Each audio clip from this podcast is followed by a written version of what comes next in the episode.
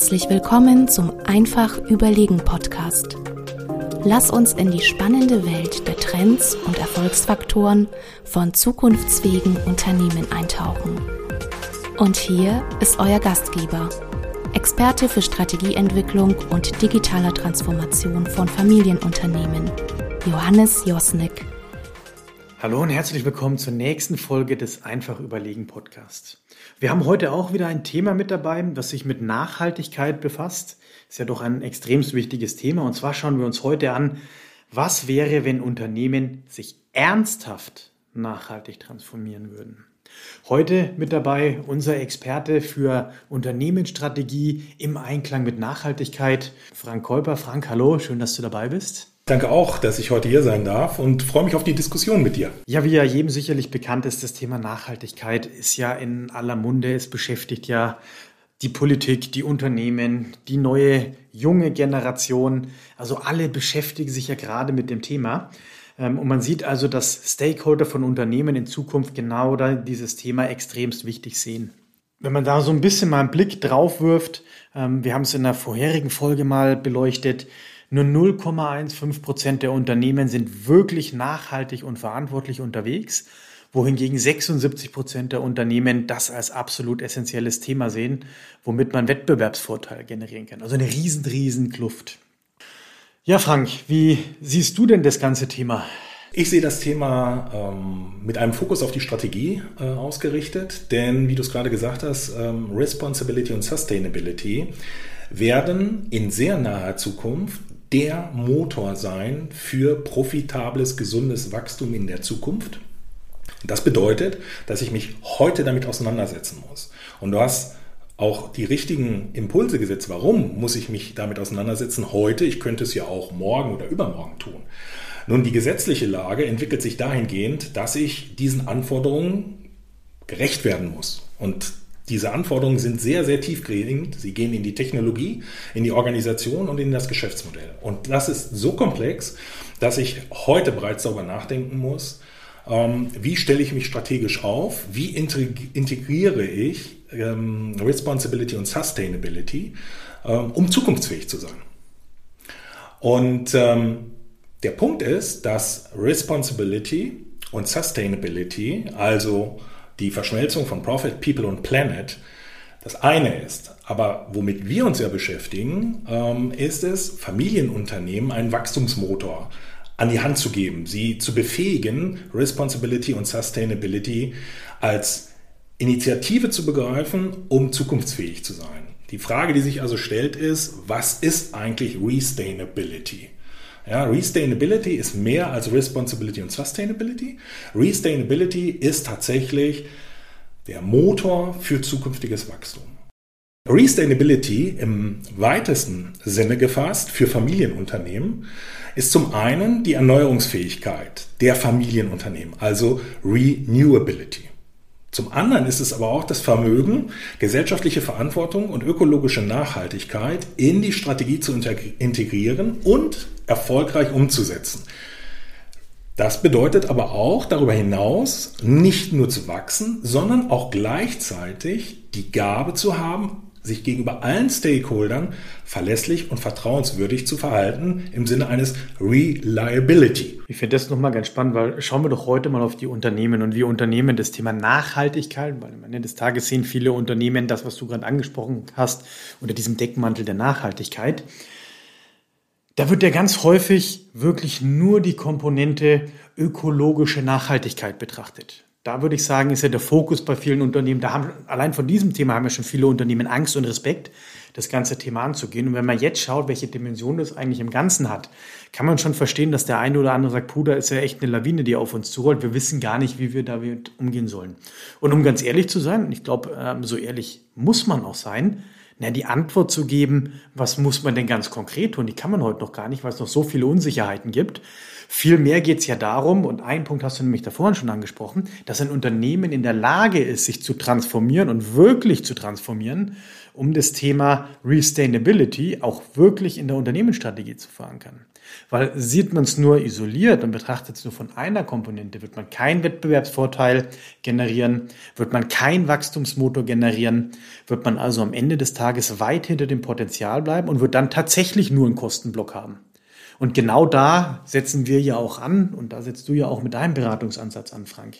Ja, auf jeden Fall. Also ähm, wenn wir die äh, Nachhaltigkeitstransformation oder die Resustainability Transformation ähm, umsetzen wollen, dann ist natürlich zunächst mal äh, zentral und ausschlaggebend, dass wir ein extrem hohes Commitment vom Top-Management haben, ähm, uns daraufhin auszurichten gemeinsam.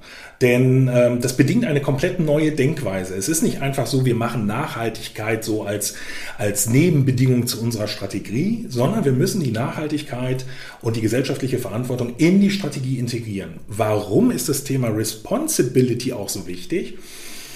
Ich erlebe das immer wieder, gerade bei mittelständischen äh, Unternehmen und Familienunternehmen, dass ähm, der, der Link zwischen den gesetzgeberischen Vorgaben oder den normativen Vorgaben, die zum Beispiel unter dem Begriff Sustainability Development Goals laufen, und dem täglichen Geschäft nur sehr indirekt bestehen. Das heißt, wenn ich sage, ähm, ein Unternehmen muss sich vom Geschäftsmodell darauf ausrichten, dass es zukünftig einen positiven Beitrag hat, damit Menschen irgendwo auf der Welt, so wichtig das auch ist, einen positiven Zugang oder einen, einen guten, direkten Zugang zu Bildung haben, dann ist das für viele im Top-Management eigentlich erstmal schwer verständlich. Wenn ich aber argumentiere, dass ich mich anständig, fair, also responsible gegenüber all meinen Stakeholdern verhalte, dann damit auch langfristig die ökologischen Fragestellungen automatisch mit erfülle, wird daraus eigentlich ein Schuh. Und das bedeutet, wir müssen vor allen Dingen darauf schauen, wie sieht unsere Business-Zukunft als Familienunternehmen aus im Kontext von Resustainability, also von Responsibility und Sustainability. Das ist die eine Sicht. Gleichzeitig merken wir alle tagtäglich, ChatGPT ist so ein Begriff, der gerade aktuell in der Diskussion ist, also künstliche Intelligenz, merken wir alle, dass die Megatrends, die vielfältigen Megatrends immer stärker an Bedeutung gewinnen, sie sich kontinuierlich und diskontinuierlich verändern. Das heißt, wir müssen wenn wir eine Strategie aufsetzen, zum einen die Leitplanken Responsibility und Sustainability betrachten und gleichzeitig aber auch sehen, welche Megatrends sind für das Business eines Familienunternehmens zukünftig von Bedeutung. Und wenn wir diese Business-Zukunft entwickelt haben oder konkreter gesagt, wenn die Geschäftsführung oder die Inhaber des Unternehmens diese Business-Zukunft entwickelt haben, dann besteht die Möglichkeit zu sagen, okay, welche Innovationsideen brauche ich denn, um in diese Zukunft zu kommen? Zum Beispiel für Strategie, Organisation und Kultur. Und wenn ich diese Innovation dann quasi gemappt habe mit der ähm, Zukunft, die ich gestaltet habe als Familienunternehmen, dann kann ich überlegen, wie muss ich diese Innovationsideen operationalisieren und kann schauen, wo stehe ich, um Maßnahmen zu ergreifen, diese Schritte gehen zu können. Das ist ja jetzt hochschlau, was du gerade gesagt hast, weil ich versuche es mal mit meinen Worten nochmal wiederzugeben.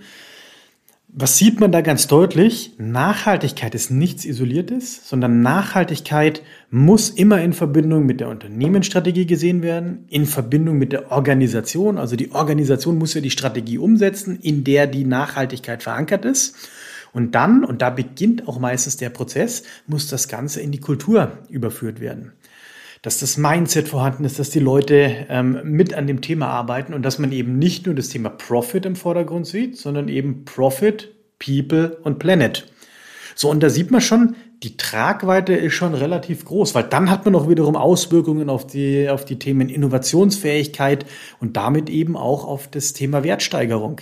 Also man sieht, es ist ein System, was zusammenläuft und kann und darf nicht isoliert betrachtet werden. Und genau diese Fehler sehen wir aber bei ganz, ganz vielen Unternehmen, wo ich immer sage, das ist doch keine wirkliche Transformation, die du durchgehst als Unternehmer. Du musst doch das Thema als integrales System ansehen, um wirklich wieder einen Wettbewerbsvorteil rauszuarbeiten. Und da ist eine einmalige Chance gerade da. Da ist gerade eine Chance, dass man dieses Thema wirklich ähm, so anpackt, um sich wieder auch im globalen Kontext einen Wettbewerbsvorteil ähm, zu generieren. Also da erwarte ich mir dann auch so ein bisschen Pioniersgeist wieder, um das Thema auch anzunehmen. Wenn du jetzt, Frank, so Tipps geben könntest an den Familienunternehmer, Was wären denn so die zentralen Schritte, die du bei einer Resustainability-Transformation sehen würdest? Also ich glaube tatsächlich als allererstes die Auseinandersetzung ähm, mit äh, dem Verständnis, was überhaupt Nachhaltigkeit oder Resustainability für mein Unternehmen konkret bedeutet. Denn es bedeutet für jedes Unternehmen etwas komplett anderes. Ich muss es aber definieren, denn wenn ich das nicht definiere, habe ich keine Chance, Maßnahmen abzuleiten, um diesem Ziel dieser Definition näher zu kommen. Ja, Resustainability, also ökologische Nachhaltigkeit und gesellschaftliche Verantwortung ist viel mehr als CO2-Reduktion. Es kommt auf die Unternehmen das große Thema Biodiversität äh, hinzu, das Thema Mikroplastik, Bodenversiegelung, das äh, Thema Wassermanagement und Energiemanagement. Das heißt, das Thema ist sehr komplex und ich muss für mich im Unternehmen definieren, was Nachhaltigkeit ist. Wenn ich das definiert habe, dann kann ich halt eben, wie ich es vorhin auch ähm, bereits angedeutet habe, darüber nachdenken, ja, ich weiß jetzt, was Nachhaltigkeit ist, aber was bedeutet das jetzt für mich in der Zukunft? Und Familienunternehmen denken ja, Gott sei Dank, nicht nur quartalsweise, sondern in Generationen. Und wenn wir uns die gesetzliche Situation anschauen, dann können wir sagen, dass in circa 15 Jahren ein Unternehmen keinen negativen Impact mehr haben darf auf das Thema Responsibility und Sustainability. Also muss ich mir heute als Familienunternehmen überlegen, mit meiner Definition von Nachhaltigkeit, welchen Impact hat das auf meine Business-Zukunft? Und wenn das klar ist, dann kann ich daraus konkret halt eben Strategie, Organisation und Kulturanpassungen ableiten, äh, um in diese Zielwelt, die ich mir selber entwickelt habe, ähm, zu kommen.